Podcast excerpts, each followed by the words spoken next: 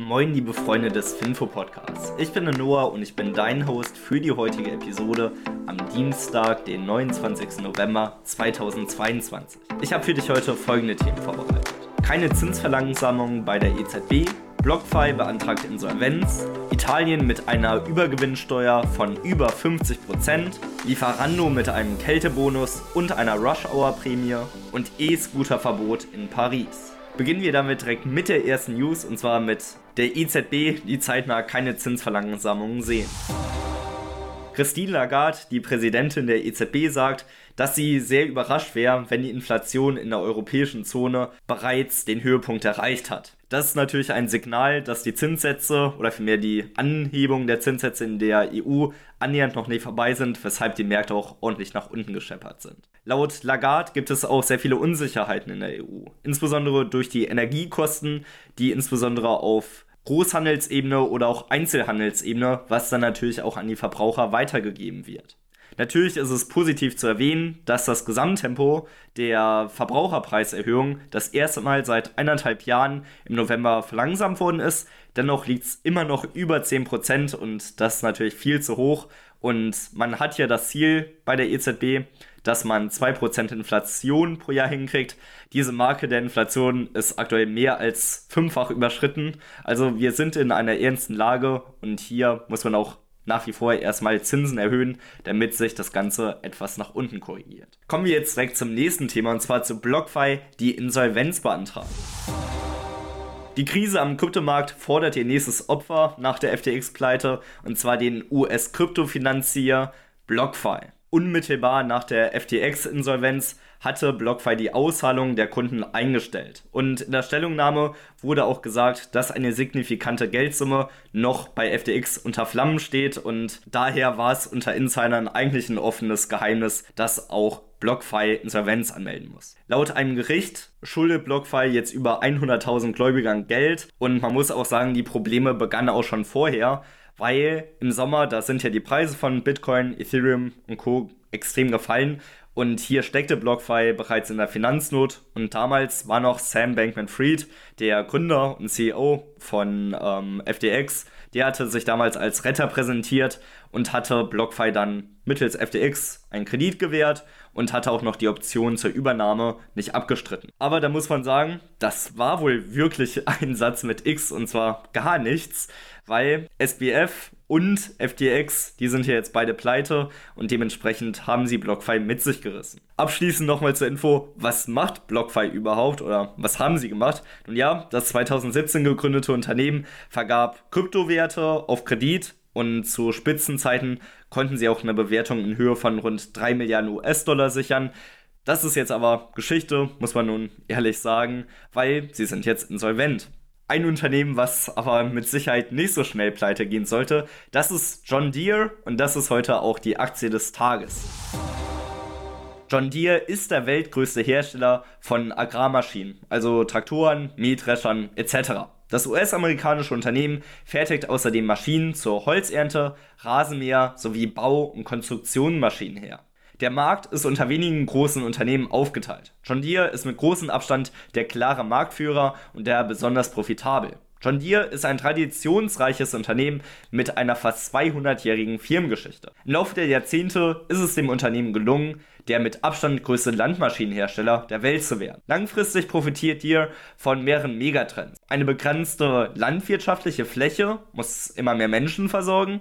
Der steigende Wohlstand führt dazu, dass weltweit immer mehr Menschen Fleisch essen, was die Nachfrage nach landwirtschaftlichen Produkten zur Fütterung der Tiere weiter erhöht. Und durch den Einsatz moderner Maschinen können die Landwirte ihre Erträge steigern. Das Unternehmen wurde 1836 von dem US-amerikanischen Schmied John Deere gegründet, der ein Reparaturgeschäft für die Dorfbewohner seiner Gegend aufbaute. Und das Ganze hat sich dann mit der Zeit zu einem der größten Unternehmen der Welt gemausert. Das Unternehmen ist der größte Hersteller von Landmaschinen mit der Besonderheit, dass alle Produkte grün-gelb gefärbt sind. Das Unternehmen entwickelt und fertigt eine Reihe von Produkten, die dem neuesten Stand der Technik entsprechen. Der Vertrieb erfolgt über unabhängige Händler. Das Geschäftsmodell ist derzeit recht einfach, muss man sagen, weil die Produkte werden mit einer Gewinnspanne verkauft und den Kunden wird eine Finanzierungsmöglichkeit angeboten, die dem Unternehmen dann wiederum Geld einbringt. Das verkaufte Produkt dient dann als Sicherheit und in Zukunft möchte das Unternehmen neue Einnahmefelder erschließen und immer mehr der neu produzierten Geräte werden mit Softwaresystemen für autonomes Fahren ausgestattet, wo hier auch nochmal ein Megatrend liegt. John Deere, muss man sagen, ist ein gutes und solides Unternehmen. Im Alleraktien-Qualitätsscore erreichen sie 6 von 10 möglichen Punkten. Und wenn dich John Deere weiterhin gefällt und du dich weiterhin damit beschäftigen möchtest, dann lege ich dir die Premium-Analyse von alleaktien.de ans Herz und schau dir auch gerne einmal auf eulerpool.com die ausführlichen und qualitativ hochwertigen Kennzahlen an. Man muss aber sagen, zum Glück ist John Deere nicht in Italien, weil Italien hat jetzt eine Gewinnsteuer sozusagen eingeführt mit über 50 Prozent. Wenn große Konzerne ungewöhnlich hohe Einnahmen haben, müssen sie in Italien kommendes Jahr ca. 50% des Gewinns abschöpfen. Das zumindest geht einem Entwurf der italienischen Regierung für den Haushaltsplan 2023 hervor. Und hier werden insbesondere Unternehmen betroffen sein, die von den hohen Gas- und Ölpreisen profitieren. Die italienische Regierung rechnet hiermit mit Einnahmen in Höhe von rund 2,5 Milliarden Euro. Und das Ganze ist natürlich irgendwo erschreckend, weil als Unternehmen arbeitet man ja wirklich hart und gibt alles dafür, einen hohen Gewinn zu erzielen. Und dann kommt die Regierung und sagt, na, na, na, wenn ihr zu viel Gewinn macht, dann kommen wir wieder und ja, fordern die Hälfte davon. Also irgendwo ziemlich blöd. Diese Übergewinnsteuer gilt, sobald das Unternehmen 10% mehr Gewinn im Jahr 2022 erwirtschaftet, als noch im Vergleich zu 2018 oder 2021. Dennoch wurde gesagt, dass der maximale Steuerbetrag nicht höher als 25% der Nettovermögenswerte des Unternehmens sein soll, die die Unternehmen Ende des Jahres 2021 in der Bilanz hatten. Also circa ein Viertel der Vermögenswerte sollen dann versteuert werden, was trotz alledem ziemlich hoch ist. Um die Stimmung etwas aufzulockern, kommen wir direkt zum Fakt des Tages, weil der Durchschnittsitaliener isst ca. 26 Kilogramm Pasta im Jahr um da auch selbst noch mal ein bisschen meinen Senf dazu zu geben. Meine Tante ist Italienerin und ich kann es bestätigen, immer wenn wir da sind, gibt's lecker Pasta, gibt's lecker Lasagne, Pizza und Co. Ich lieb's und ja, ich glaube, es gibt keinen, der sagt, die italienische Küche schmeckt nicht. Leckereien könnt ihr euch natürlich auch natürlich bei Lieferando bestellen und die Lieferanten kriegen hier sogar jetzt einen Kältebonus und eine Rush Hour Prämie. Für die Belastung während der Wintermonate sollen die Fahrer des Lieferdienstes Lieferando jetzt mehr Geld bekommen. Zwischen November und März sollen diese einen Winterbonus in Höhe von 50 Cent je Arbeitsstunde bekommen und nochmal 50 Cent zusätzlich für abendliche Stoßzeiten von Freitag bis Sonntag. Zusätzlich soll nochmal Thermo-Unterwäsche ausgestellt werden, sodass die Mitarbeiter, hier muss ich sagen, wirklich gute Bedingungen haben. Weil sie verdienen jetzt ungefähr 14 Euro die Stunde. Das ist bundesweiter Monatsdurchschnitt. Zugesichert haben sie 12 Euro die Stunde. Zusätzlich kommt dann nochmal ein Bonus je Bestellung. Und vor Weihnachten haben sie auch nochmal eine Prämie bekommen zum Ausgleich der Inflation in Höhe von bis zu 300 Euro. Und da muss man sagen, da verdienen die Mitarbeiter wirklich gut. Die Mitarbeiter freuen sich daher natürlich extrem. Die Aktie hat es auch sehr gefreut, dieses nämlich heute um 2,59% nach oben geschossen, daher Win-Win für alle. Ein nächstes großes Win ist jetzt für die E-Scooter in Paris, weil hier gibt es vielleicht sogar ein Verbot, was natürlich auch eine Signalwirkung sein könnte.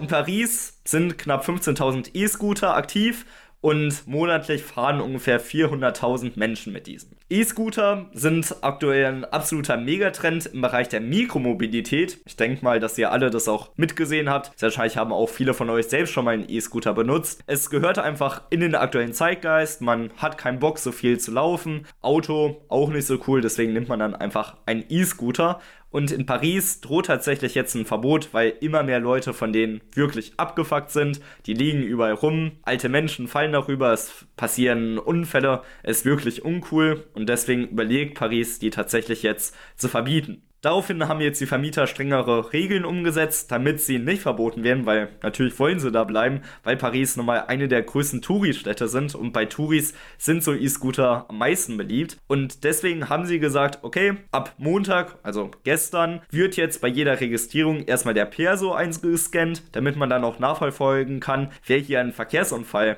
ausgelöst hat. Und rumliegende Roller müssen auch schneller weggeräumt werden, sprich auch mehr Personal für die Anbieter. Das bedeutet, dass Anbieter wie Uber zum Beispiel, denen gehört ja unter anderem Lime, in den nächsten Quartalen mehr Kosten haben könnten, weil ich kann mir auch gut vorstellen, dass diese Regelung auch an andere Orte transferiert wird und somit insgesamt mehr Personalkosten entstehen werden und sich auch die Betreiber mehr vor Gerichten erklären müssen, ob sie jetzt an einem Verkehrsunfall mit Schuld tragen oder eben nicht. Wenn es hier aber neue Infos gibt, werde ich euch natürlich super schnell auf dem Laufenden halten. Ich habe mich auf jeden Fall gefreut, dass ihr zugehört habt heute.